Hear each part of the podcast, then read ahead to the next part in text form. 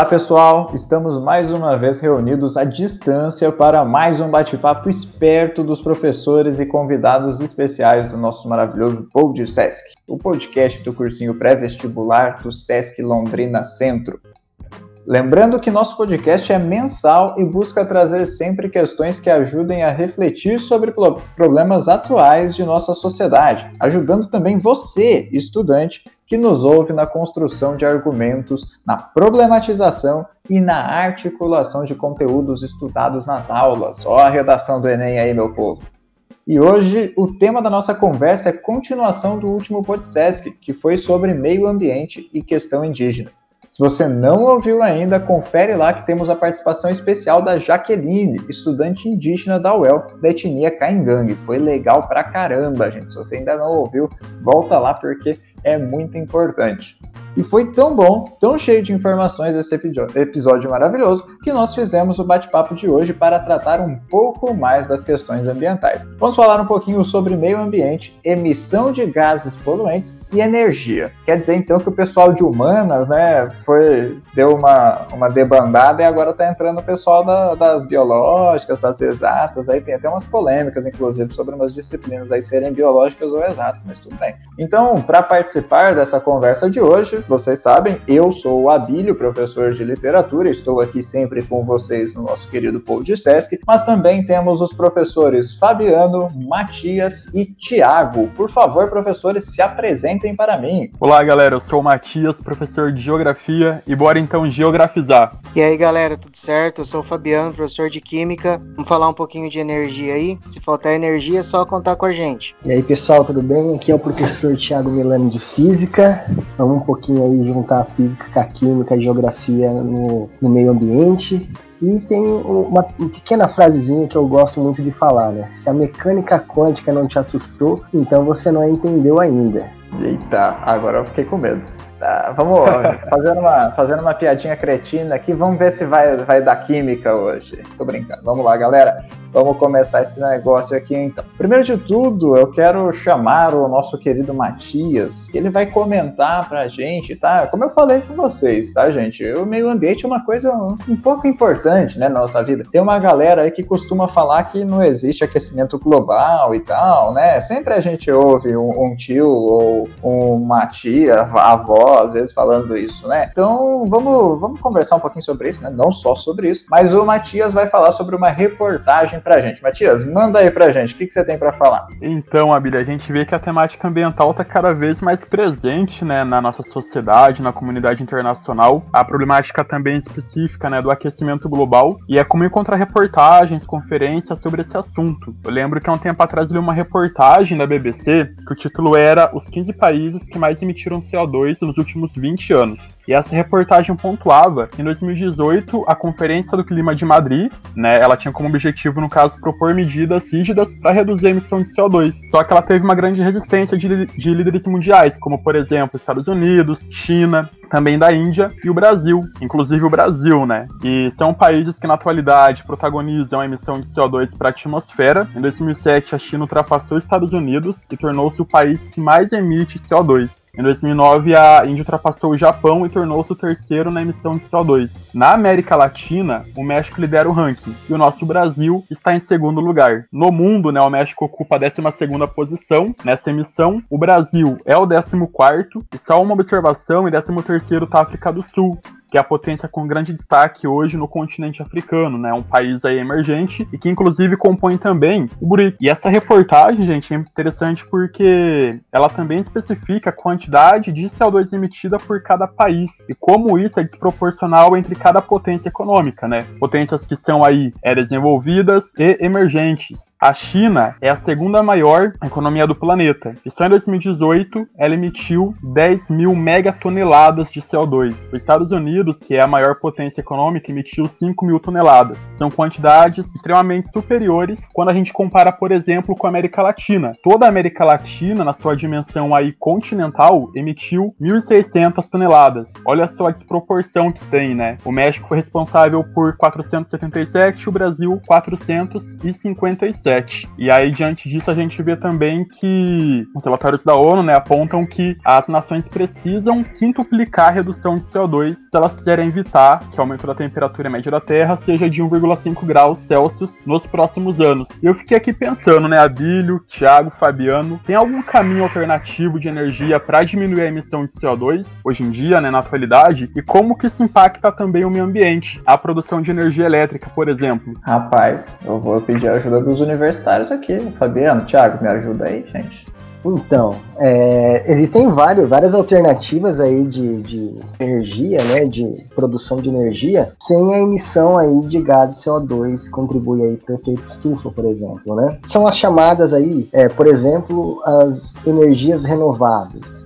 Elas recebem esse nome porque são fontes de energia que são naturalmente reabastecidas, né? Então a gente tem aí, por exemplo, a energia solar, o sol tá aí, o sol, pelo menos até onde a gente sabe, não vai acabar, né? Então a partir do sol a gente consegue transformar a energia solar em energia elétrica, já é um, já é um tipo de, de, como eu posso dizer, de resultado que não inclui aí a emissão de CO2. A gente tem a energia eólica, que é conseguida através da energia mecânica do vento, a energia hidrelétrica, através aí da energia mecânica da água, e a, o único tipo, por exemplo, de energia renovável que emite CO2 é a chamada biomassa, né, que é o tipo de energia que é concebido ali a partir da, da, da matéria orgânica. Mas, teoricamente, a, a, o CO2 emitido aí na, na produção aí de energia através da biomassa, ele é aproveitado pelas próprias plantas, né, fazendo aí, gerando, formando meio que um ciclo, né?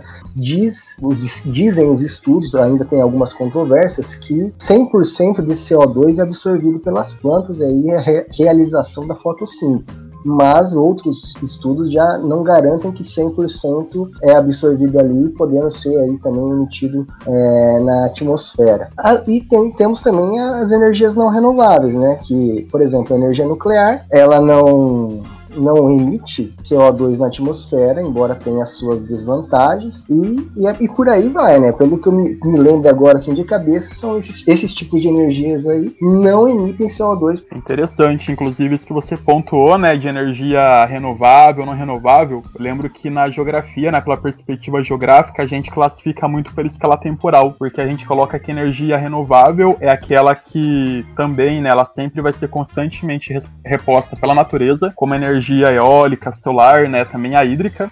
E já a energia não renovável é aquela que tem uma escala de tempo superior, né, à vida do indivíduo na Terra, leva milhões de anos, e aí, consequentemente, a gente acaba não estando aqui para esse processo de reposição novamente, né? Quando você pontua, por exemplo, da biomassa, enfim, eu lembrei também da cana de açúcar, o bagaço da cana, né? Porque a gente tem essa fonte alternativa que vai utilizar o bagaço da cana de açúcar, e isso também incentiva, por exemplo, em São Paulo, né, em parte, no estado de São Paulo, a produção da, da própria cana de açúcar, né, a produção canavieira. E isso também acaba atraindo muitos trabalhadores de outras regiões do Brasil para lá. E também tem a parte social, porque lá a gente tem um chamado concurso do bom do facão, né, promovido de uma forma irregular por alguns proprietários de terra, onde eles falam que cada, cada trabalhador ele pode ganhar um prêmio se ele cortar mais cana de açúcar, né? Então, assim, aqueles que mais cortam cana acabam ganhando um prêmio. Mas o problema é que nesse caminho muitos acabam girando droga, sabe? Assim, cheirando, enfim, para ficar ligados e conseguir cortar o máximo de cana possível. E aí você vê também como que as coisas vão se conectando, né? Para o bem ou para o mal.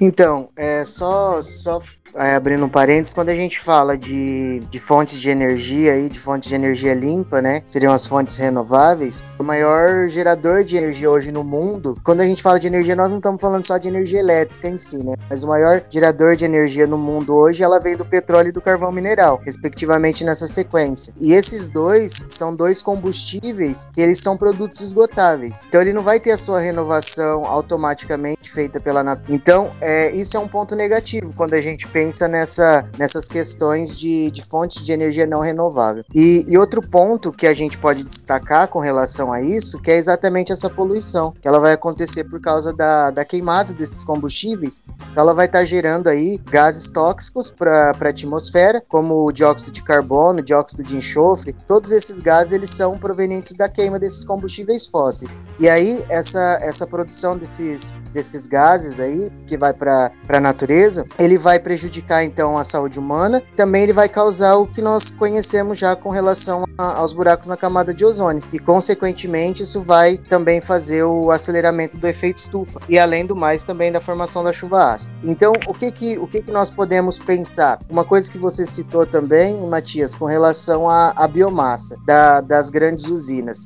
Como a gente tem a maior fonte de geração de, de energia hoje, que seria os combustíveis, no caso petróleo e carvão, seriam esses que estão sendo utilizados nessa indústria. Por si só, já vão gerar gases poluentes para a natureza. Então, seria o ideal, o melhor seria se você conseguisse dentro da própria, das próprias usinas, você utilizar essa biomassa. No caso do bagaço da cana de açúcar, você vai estar tá utilizando uma própria matéria-prima que você já trabalha. Ao mesmo tempo, você vai gerar eletricidade para sua indústria você vai ter um valor econômico melhor e a quantidade de CO2 ou a quantidade de gases poluentes que vai ser gerado pela biomassa, ela vai ser bem inferior do que se você tiver queima de fósseis fósseis. A queima da biomassa tem a geração de seus gases lá, só que se a gente compara com os combustíveis que mais são utilizados hoje, ela vai ser muito melhor. Então a gente também precisa, às vezes, analisar essas questões ambientais. Às vezes, nem o que é ruim é tão ruim assim.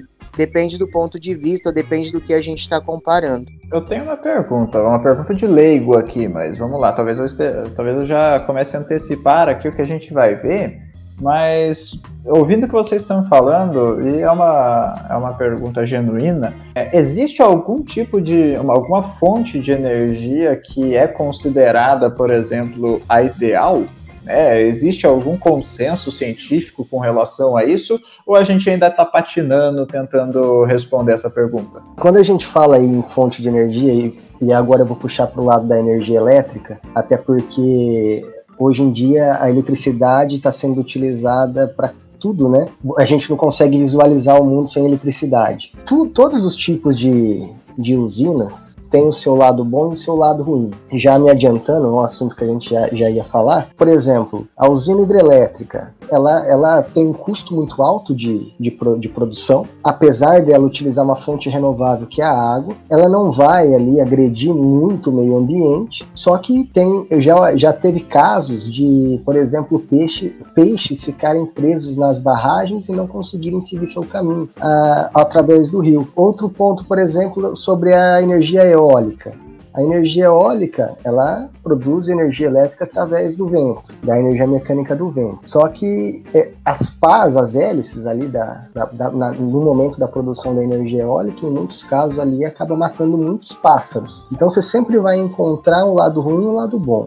É, aí tem a questão da energia nuclear. A energia nuclear tem enormes vantagens. Primeiro, que o custo de produção é muito inferior aos outros tipos de, de usina. Só para você ter uma noção, é, se a gente um quilo de madeira gera uma quantidade de energia de 2 kWh, um quilo de carvão gera uma energia aí de 3 kWh. Um metro cúbico de gás natural gera uma energia total de 6 kWh. Se a gente pegar um quilo de urânio, a gente tem 60 kWh, ou seja, 10 vezes mais. Só que o lado negativo da usina nuclear é, é a questão da radioatividade. A radioatividade é um elemento muito perigoso e que se ocorrer algum tipo de acidente nessa usina, pode aí afetar a população local e até um pouco mais, né? como aconteceu já em Chernobyl e recentemente aí no Japão, né? É, só complementando o que o Thiago falou hein, com relação a isso, e também já sua pergunta, é difícil a gente chegar num consenso quando a gente fala assim, esse tipo de energia vai ser melhor que a outra. Tenho, é, a gente tem que vai ter, porque quando a gente pensa em fontes de energia renovável, o que, que a gente tem que pensar? Você tem que pensar que tem que produzir muita energia e você tem que ter danos pequenos para o meio, para o socioambiental. Então a gente tem que considerar que você vai ter que produzir muita, muita energia, só que você não pode ter é, degradação do meio ambiente. Então, quando a gente fala do, dos tipos de energia, a gente tem que levar em consideração tem as energias com relação a custo do investimento da energia e o que ela vai causar de dano. Quando a gente fala, igual só complementando o que o Thiago falou da energia nuclear, se a gente pensar em gases, em emissão de gases, ela não vai ter, vai ser praticamente inexistente. Os, os gases que vão ser lançados por efeito estufa e tudo mais. Ela tem um ponto positivo também, além de não, não produzir, o outro ponto positivo é a alta produtividade, igual o Thiago já citou. Ela não depende de condições climáticas, igual se você vai para energia eólica, você tem que ter condições climáticas favoráveis, senão não vai funcionar. Só que daí você tem que ver agora as partes, as partes que são negativas, que aí você vai ter alto custo, que aí você vai precisar exigir um, um investimento muito grande em segurança, e aí vem as partes que eu considero que são é, problemas assim, talvez mais abrangentes, né? Que seria essa produção desses rejeitos radioativos. É mínima a probabilidade de acontecer um acidente. Só que se acontecer um acidente, o efeito ele é muito grave. Então, é, quando a gente pensa nesse tipo de energia, você tem que pensar nos pós e nos contras. E aí você tem vários tipos de energia que vai que você poderia ter a utilização. Sempre quando a gente fala de geração de eletricidade, o primeiro ponto que a gente vê é o ponto de geração de gases poluentes. Só que além dos gases poluentes, a gente também tem que pensar nas questões ambientais locais. hidroelétrica, por exemplo, a emissão de gases também vai ser muito baixa. O custo você teoricamente vai ter um custo, ela é considerável uma fonte um pouco mais renovável, porque como é a água, essa água ela vai ter uma, ela tem uma renovação, só que você tem um impacto social ambiental. No caso do represamento do rio, que aí entra as questões dos peixes que o Thiago falou, além também das condições da, de vida dos ribeirinhos que ali moram, porque muitas vezes você vai ter que desapropriar algum, alguns lugares.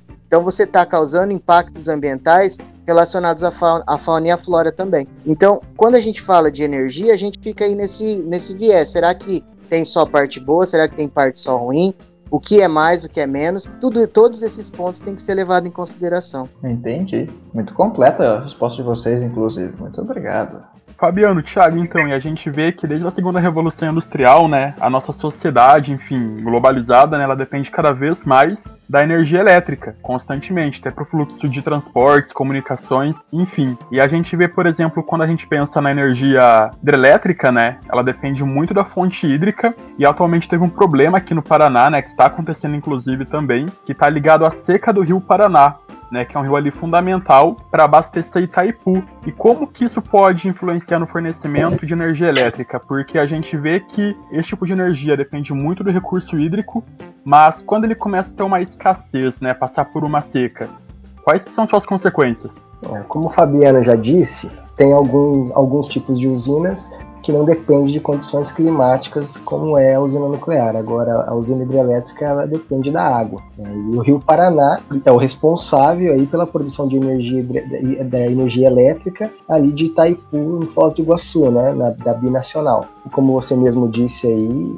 a gente está passando por um problema falta de chuva, né, uma estiagem muito grande, e o Rio Paraná está sofrendo muito com isso.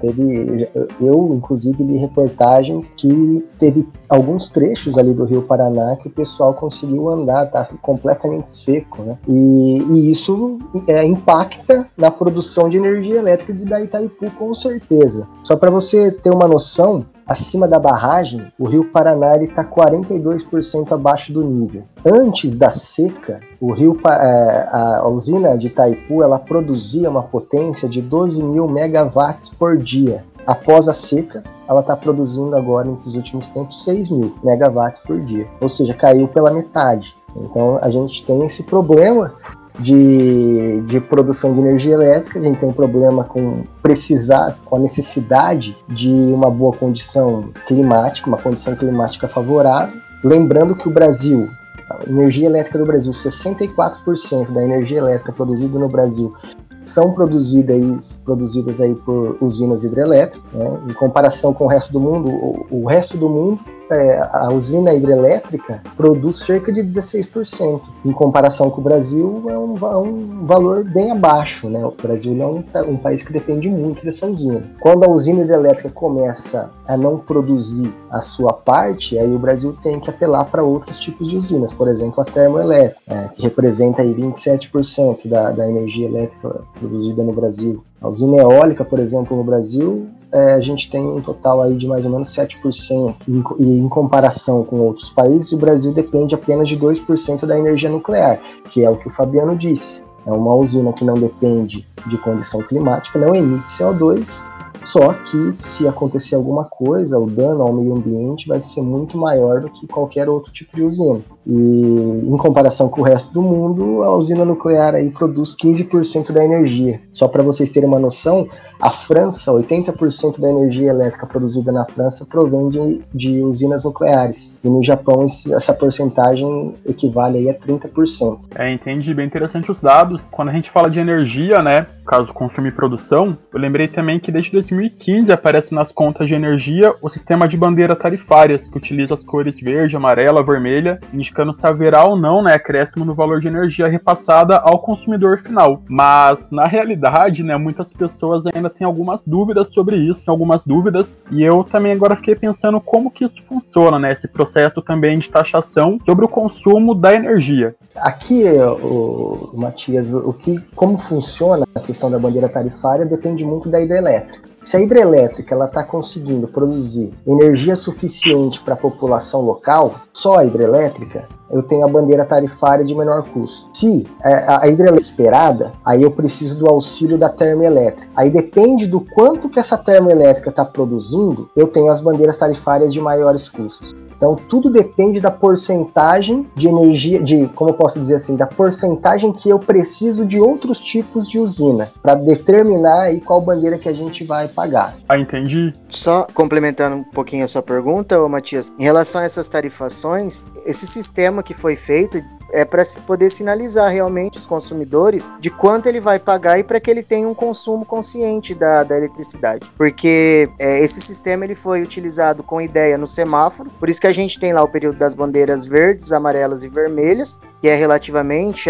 às cores né, do, do, semáforo. E aí essas bandeiras ela vai indicar se vai, se vai haver ou não acréscimo na, no valor da energia. E aí, tendo acréscimo, isso é repassado, no, no caso, para o consumidor. Quando nós temos lá a sinalização de bandeira verde, é porque as condições ela está favorável para geração de eletricidade. As bandeiras amarelas, a geração ela já é menos favorecida, e já na vermelha ela pode ser separada em, duas, em dois patamares, que seria o patamar 1 e patamar 2 que aí seriam condições que seriam mais custosas para a geração. E aí todo esse esses custos eles, é, eles serão repassados então para o consumidor e aí é um acréscimo que é por, por quilowatt-hora, de quanto ele tem esse consumo. Então, na verdade, existe algum, algumas coisas, algumas, alguns mitos ou algumas conversas que falam, olha, com relação à distribuição de renda. Na verdade, essa, essa questão do, do sistema de sinalização é exatamente o que o Thiago falou. É, todo mundo vai pagar na mesma bandeira. Tanto eu quanto meu vizinho pagam na mesma bandeira por causa da, da, dessas questões. E aí, você já tem como saber, por exemplo, se você está na bandeira amarela, se você está na vermelha, a, a ANEL ela já, ela já disponibiliza essas bandeiras no, no site dela. Então, no site você já consegue saber.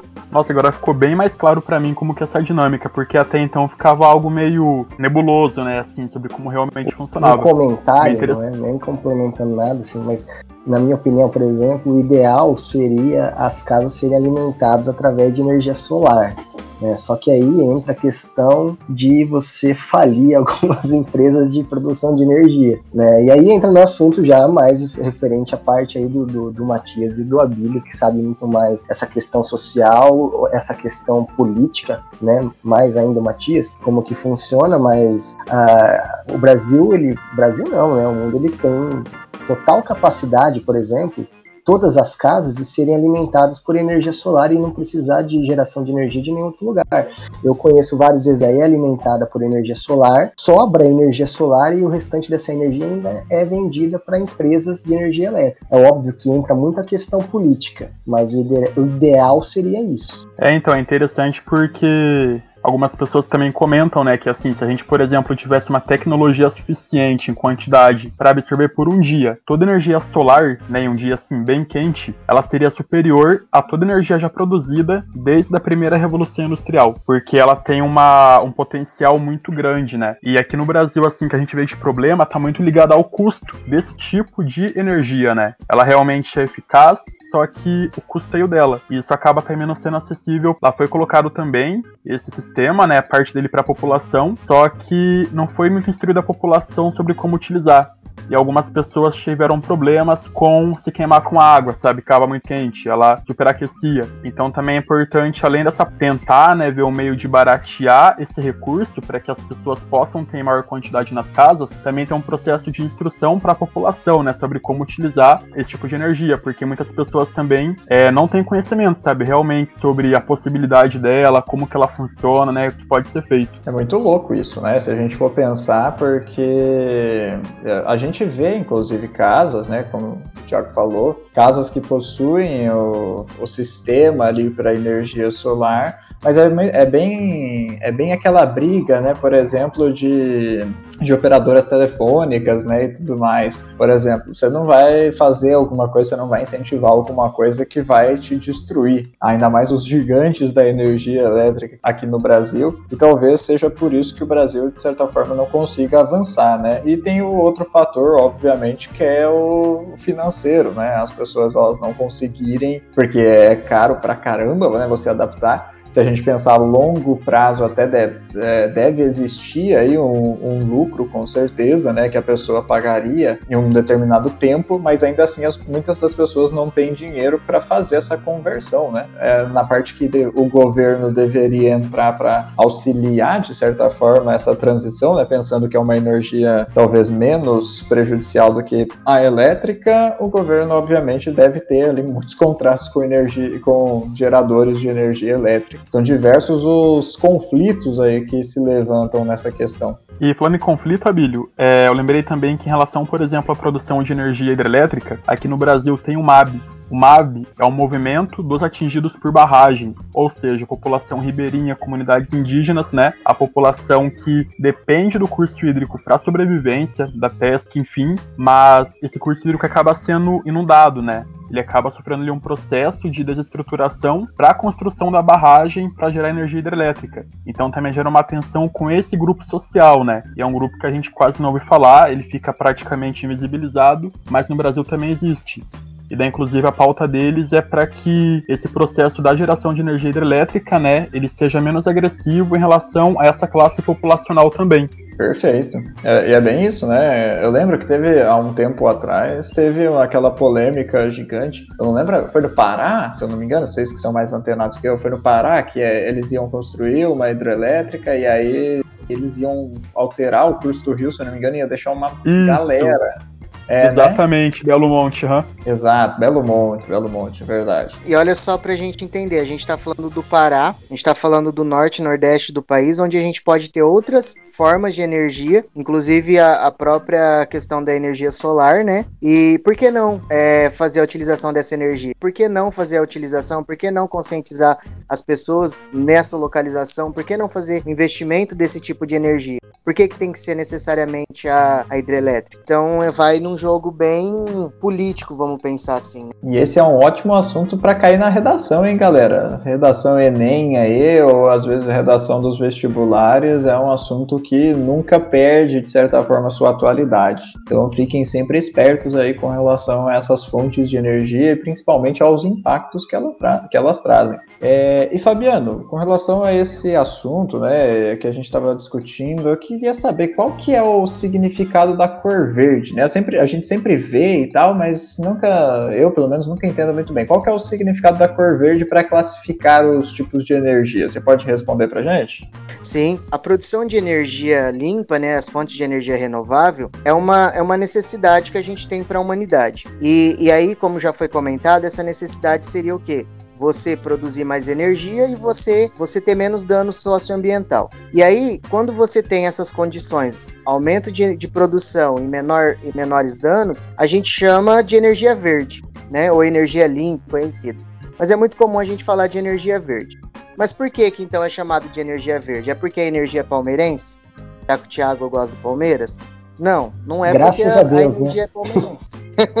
não é porque a energia é verde. Na verdade, essa produção, esse termo verde, ela só leva esse nome por ela se aproximar de uma fonte de energia primária, que seria aquela fonte de energia mais próxima do Sol. Ela vai estar relacionada com esse verde, ela vai remeter esse nome simplesmente pela ideia de, de origem, para falar que ela vem do início, ela está mais próxima de ser o natural possível, que seria remeter simplesmente à, à cor da fotossíntese, seria é, uma cor criativa da natureza. Então seria a gente pensar então em coisas naturais, pensar ali na parte é, da natureza, vai possibilitar então a origem da vida do planeta. Então por isso que ela leva esse nome verde. Então cada vez que a gente vai se aproximando dessa cor verde, significa que a gente está aumentando mais os, os, impactos ambientais e também os impactos sociais com relação a, a, a essas energias. E aí você gerando, é, mudando essas colorações, né, saindo do verde, você vai estar tá, é, gerando mais perdas energéticas e aí você vai ter mais poluição de rios, você vai ter mais liberação de gases poluentes e tudo mais. Solo, atmosfera. Então, quanto mais a gente vai se afastando dessa parte natural, a gente vai se afastando do sol, a energia então ela vai mudando é, de coloração. Então, ela vai sair do verde, aí ela vai se tornando uma cor amarelada, depois ela vai pro azul, até chegar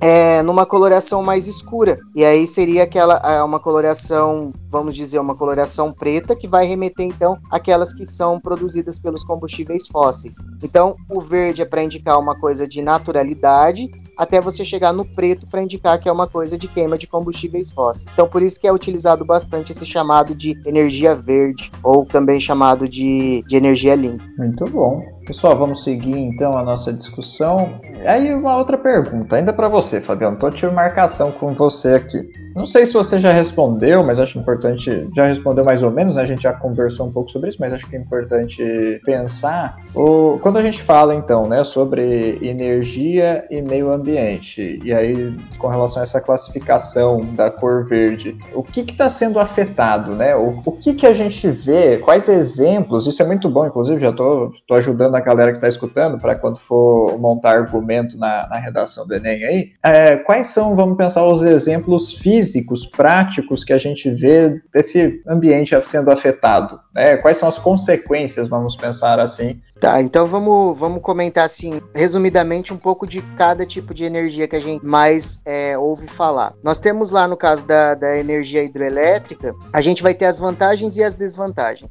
Então, quando a gente fala de, de vantagem, nós não temos lá o, a emissão dos gases que causadores do, do efeito estufa, nós não temos os gases poluentes. Nós, mas é, com relação também a custo, teoricamente ela tem um baixo custo. Se for ver em termos de porque você vai lá, você, você vai é, fazer a sua hidrelétrica e depois isso vai ficar lá, porque é uma provável, né? A água vai ficar ali e ela vai continuar gerando eletricidade. Então, quando a gente, você não precisa ali de uma geração de custo comparada a outra. Mas aí você vai para desvantagem, porque aí você tem os impactos sociais, os impactos tais com relação aos rios, que foi algo que a gente já comentou, e também a gente tem com relação à, à dependência das condições climáticas, porque se a gente tem, se a gente não está é, favorável para essas coisas, você não vai, você vai ter uma escassez de água, como está acontecendo em algumas regiões, é, aqui no Paraná, inclusive, e aí você também não vai ter uma eficiência na produção de, dessa energia. No caso da, da usina termoelétrica também, que é movida a carvão, você vai ter um baixo custo na construção, na construção você vai ter uma alta produtividade ela não vai depender de condições climáticas. Só que daí você vai para desvantagem, porque você vai ter muita emissão de gases, você vai aumentar o efeito estufa e aí você tem uma poluição local do ar. Você vai ter também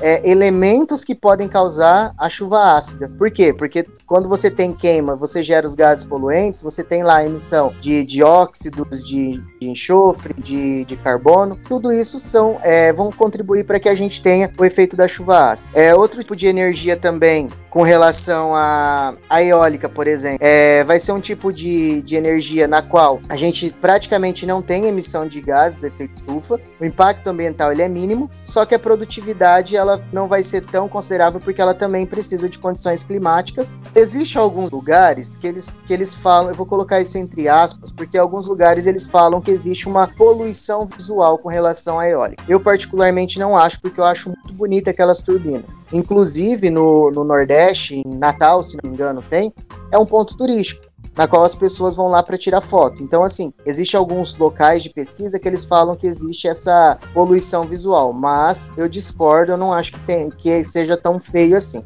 A produção é, fotovoltaica, né, no caso, ela também vai ter um baixo impacto ambiental. Se a gente fosse considerar hoje, seria uma das melhores fontes de energia, só que o custo é muito alto. As pessoas que são preparadas para poder falar desses, desse tipo de energia é um tipo de energia, é, são pessoas que não é tão fácil você encontrar. Então aí a gente já teria uma desvantagem também. E também tem um outro tipo de energia que ela já não é tão comentada, mas que ela existe, também utiliza recursos naturais, que seria o tipo de energia que pode ser gerada pelo mar. O Thiago pode até falar o nome, eu não lembro assim exatamente como que chama esse tipo de energia, mas é, é um tipo de energia que comparado também às energias que podem ser renováveis ou renováveis, nós teríamos esse tipo de energia que também seria uma fonte de energia renovável que poderia ser utilizada, já que nós temos aí no nosso Brasil é bastante mar. Né? Já aproveitando aí o Fabiano, né, o nome é energia maremotriz, né? Eu acho que é isso é, mesmo É, é o tipo de energia que ela se dá devido aí ao movimento das marés, né? Então a, a energia cinética aí das marés acaba sendo transformada em energia elétrica, né? Mais ou menos como funciona na hidrelétrica, só que ao invés do rio a gente tem o mar. Só que para você ter essa, essa produção, o custo ele é um custo elevado, né? Quando a gente compara com as outras. Mas, como a gente já tem o mar, por que não fazer a, a exploração para esse sentido, um sentido positivo? Já aproveitando isso que você falou, é, pensando em como relação a custos, né? Já que nós vivemos em uma sociedade capitalista, eu já vou direcionar agora a minha pergunta para o nosso querido Matias, tudo bem? É, vamos pensar, né? Se a gente for considerar que o, no Brasil, como vocês comentaram, é, existe um, uma representação da energia elétrica, a gente vê isso, né, muito grande, pelo que eu sei, pelo que vocês me falaram, é 36% do consumo de energia elétrica, né, no Brasil. Então, isso tem alguma relação com o modelo do consumismo da população né, dentro dessa sociedade? É, e como que dá para a gente conciliar isso com as demandas das conferências ambientais que são tão importantes, mas que a gente só fala quando está acontecendo? O que, que você pode falar para a gente, Matias? Pois é, gente, olha, tem uma relação muito grande, né? Demais. Esse impacto no consumo de energia pelo setor industrial está relacionado também ao nosso consumismo dentro desse contexto da terceira revolução industrial, uma revolução técnica, científica e informacional que intensifica ainda mais o processo de globalização. A gente está numa sociedade capitalista, né, que cria na gente necessidade de consumir mercadorias, produtos diversos e o consumo que também é facilitado pelos aplicativos, né? Meio de transporte, comunicação. Hoje em dia você pode comprar as mercadorias pela internet, sem necessariamente ter o dinheiro físico, né? Então temos aí o processo de desmaterialização do dinheiro e isso está numa dinâmica também globalizada, que gera impactos ao meio ambiente. O nosso consumismo gera demanda por determinado setor industrial que vai utilizar recursos naturais minerais, energia para produzir a mercadoria que achamos que precisamos. Por exemplo, a gente pode comprar mercadorias hoje pelo site da AliExpress. A mercadoria vem da China, é produzida na China e logo na China que é a maior mistura de CO2. Inclusive lá, né, em algumas cidades, como por exemplo Pequim, a população já usava máscara respiratória há anos, devido ao alto grau de poluição atmosférica. Então lá a população já utilizava máscara não devido à Covid, né? Como temos hoje em dia, mas sim devido à questão da poluição atmosférica. E são cidades que vão contribuir para que a China seja hoje, né, essa grande potência econômica. E esse consumismo, essa necessidade criada, são alimentadas não apenas pelo, pela propaganda, mas também pela obsolescência programada. O que é a obsolescência programada, né, que as pessoas tanto comentam? É basicamente o posicionamento de algumas fábricas de produzir produtos para o consumo de forma que eles se tornem obsoletos ou não funcionais em certo tempo e, consequentemente, incentive a gente a consumir novamente outras mercadorias. Essa obsolescência ela se inicia com a postura do presidente da General Motors, o Alfred Sloan, de incentivar né, a população a trocar anualmente seus carros ou então acessórios. E atualmente a gente também vê isso com celulares. Constantemente, por exemplo, a gente tem esse processo de lançamento de marcas de celular, modelos, né, atualização de câmera, megapixels e assim por diante. Por exemplo, meu Samsung, que eu comprei no passado, eu paguei 600 reais nele era um Samsung Galaxy J2, bem basicão. Eu fui ver ontem que já tem também um Samsung Galaxy S20 Ultra, né? E custa cerca de 7 mil reais. Então, assim, eu não me vejo pagando 7 mil reais um celular. Eu acho um preço muito alto, né? E também acontece isso com o iPhone, que vai custar cerca de 6 a 7 mil reais, o iPhone 11. E é curioso também que muitos celulares, eles pedem para que a gente atualize o sistema operacional dele em certo tempo. E quando ele volta, parece que ele volta mais lento. Isso é uma tática também para desmotivar a gente a continuar com esse produto, né? E em certo tempo querer consumir um outro. E para onde é que vai o celular? Para onde é que vai o notebook, o computador? Eles vão pro lixo. A gente vai ter então a geração também do chamado lixo eletrônico, né, que vai além do computador, notebook, celular, televisão e abrange também outros elementos, como por exemplo geladeiras, freezers, condicionadores de ar, lâmpada fluorescente de LED, máquina de lavar roupa, secadoras de roupa, fogão elétrico, copiadora e uma série de outros elementos. Inclusive, o departamento de Química e Fabiano da UNB ele apontou que esse lixo eletrônico pode gerar impactos ao meio ambiente, né, como por exemplo ao solo, à água, a contaminação desses recursos, também a contaminação de alimentos e consequentemente do ser humano, provocando por exemplo dor de cabeça, vômito, até cânceres. Então a gente vê que esse contexto, né, que a gente tem dessa atual revolução técnico-científica informacional, que está muito calçada também na produção de recursos tecnológicos, ela gera problemas ambientais, porque para onde é que vai esse tipo de produto, né, quando a gente descarta? A gente vai descartar ele da nossa casa, mas não do planeta. Para algum lugar do planeta ele vai. E aí? Rapaz, fica a pergunta aí, né? Tem até medo. Exato. A sociedade que a gente vive, ela só nos, nos impulsiona ao consumismo exacerbado, a forma de pensar é, descartada, né? Já dizia, na, a Nath não está aqui, mas já dizia Bauman, né? O nosso querido sociólogo, de que vivemos um, em tempos líquidos, nada é feito para durar. Então a coisa fica cada vez mais complicada. E como que a gente resolve isso, gente? Vamos lá, vamos para a parte de proposta de intervenção da redação do Enem. O que, que dá para fazer para pensar em possíveis soluções? Pois é, né? Olha só, galera, a gente sempre tem aqui também as conferências ambientais, né, que vão apontar caminhos que a sociedade deve seguir para tentar deixar mais harmoniosa a relação com a natureza, né, naquela relação sociedade-natureza. Na década de 60, em 62, a Rachel Carson, né, uma bióloga norte-americana, ela vai publicar o livro chamado Primavera Silenciosa. E nesse livro, ela vai apontar a problemática ambiental que tem para a época, e ele também vai ser base para o movimento ambientalista. E dez anos depois, em 72, a gente vai ter pela ONU a promoção da primeira Conferência Mundial pelo Meio Ambiente em Estocolmo. Nessa conferência, ela vai focar sim na questão climática, na questão de produção de lixo, enfim, na questão ambiental de uma forma geral. Mas qual foi o grande problema dela? Ela tinha a ideia de reduzir a emissão de gases poluentes de uma forma igualitária por todos os países da época. Mas ela não considerou também a diversidade que tem de estrutura econômica e social entre países. Por exemplo, nações que eram subdesenvolvidas, elas não aderiram a essa ideia, porque elas apontavam o seguinte: viu, a nossa estrutura industrial é mais frágil. Se a gente for reduzir a emissão de gases poluentes, consequentemente a gente vai ter que parar de produzir e entrar num processo de crise econômica. Então, a meta de emissão, de redução da emissão de gases poluentes, ela deve ser readequada para nações mais pobres. Então, o TUNEC, apesar de ter sido ali um marco inicial internacional muito bom, ele acabou não agradando é, alguns países, principalmente os mais pobres. Já em 92, a gente vai ter aqui no Brasil a realização da Rio 92, também conhecida como Eco 92 ou Cúpula da Terra.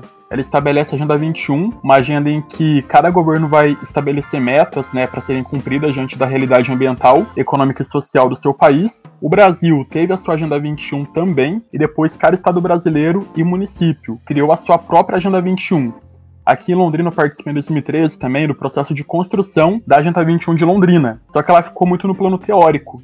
Isso é um grande problema que vai afetar várias conferências ambientais, porque tem uma discussão teórica bacana, ok, é, é apontado o problema, o que deve ser feito, mas na parte prática, pouco é feito. Além disso, a gente vai ter a partir da Rio 92 e 97 o protocolo de Kyoto, que basicamente entra em vigor em 2005 e entre o período de 2008 a 2012, 37 países né, industrializados da comunidade europeia se comprometem a reduzir a emissão de gases poluentes de efeito estufa, por uma média de 5% em relação aos níveis da década de 90. Mas qual que é o grande problema? A partir de Kyoto, há também a possibilidade do famoso crédito do carbono. E como que ele funciona, né?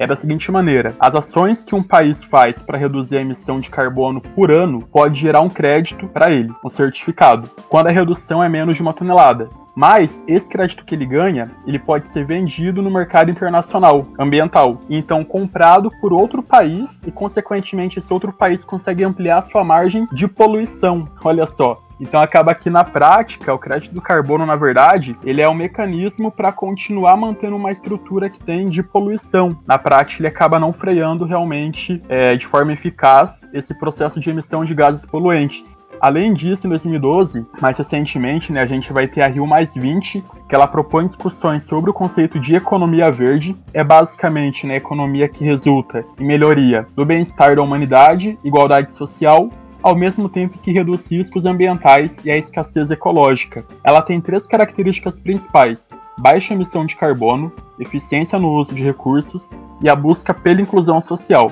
E a partir disso foi proposta a criação do Fundo Verde, que seria uma espécie de reserva econômica para auxiliar nações mais pobres a realizar medidas ambientais, né, socioambientais no seu país. Só que na época, os líderes mundiais se recusaram a criar o Fundo Verde. Não teve nenhuma ação prática de fato para efetivar esse fundo. Então ficou também só na teoria. E esse é um grande problema que a gente vê. E mais recentemente, teve também a Conferência de Paris, que eu comentei no último podcast, e se vocês não viram ainda, então corre lá para ouvir, tá? Porque eu explico certinho o que foi a Conferência de Paris que a gente teve aí em 2015. Perfeito. Rapaz, olha esse negócio do crédito de carbono aí, eu não sabia, fiquei chocado, porque virou um negócio, né? Basicamente. É tipo, opa, deixa eu comprar seus créditos aqui para eu poder poluir um pouquinho mais. E assim vai, né? Só acabou. Só, eles monetizaram a poluição, é basicamente o que eles fizeram, né? Exatamente isso. Mas beleza. Gente, Fabiano, Thiago, tem alguma coisa a acrescentar? A gente já está se encaminhando para o final. Eu só queria agradecer aí a, o convite, né, para participar do podcast. Tá mais concorrido do que o programa da Globo aqui, né? E... Não, mas eu já, eu já, já me convido para os próximos aí. Quando, quando o assunto tiver um pouquinho de física, pode contar comigo. Que legal, tá, tá mais que convidado. Quero ver o que, que não tem física nessa vida, né? né? O que, que não tem química, né, Fabiano? Química tá em tudo, né? Química é, é vida. Ah, sabia que ele ia falar isso. Eu, eu assisti Tudo começa na química. Falam que é na biologia, mas eu falo que é na química, porque até um, um DNA é unido por ligações covalentes. Ah lá, o menino tem resposta pra tudo mesmo, tá certo. Gente, eu achei só... muito bacana mas... o caráter inter também, né, do podcast Exato. que teve anterior, esse de agora, porque a gente conseguiu envolver a disciplina de biologia, física, química, geografia, convidar também, né, uma indígena para participar da discussão. Realmente foi bem inter, né? E de Isso fato, aí. a problemática ambiental, para solucionar ela, tem que ter uma, um pensamento interdisciplinar, senão não dá certo. Perfeito. Inclusive, já não sei se vocês já tiveram contato, mas já que o assunto é esse, né? A HBO lançou uma série chamada Chernobyl, que é espetacular, é uma série documental, né? Obviamente ficcional também, mas documental sobre o incidente, né? O acidente de Chernobyl.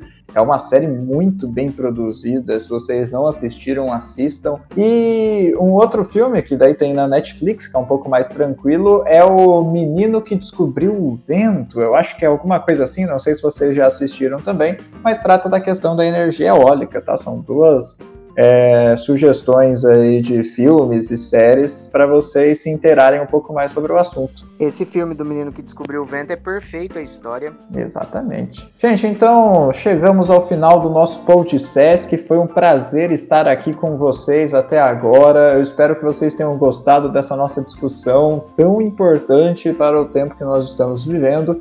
E daqui a pouco, daqui a alguns dias, a gente já se encontra aqui novamente com mais um tema super atual, mais algum assunto super bacana para a gente discutir aqui, tudo bem?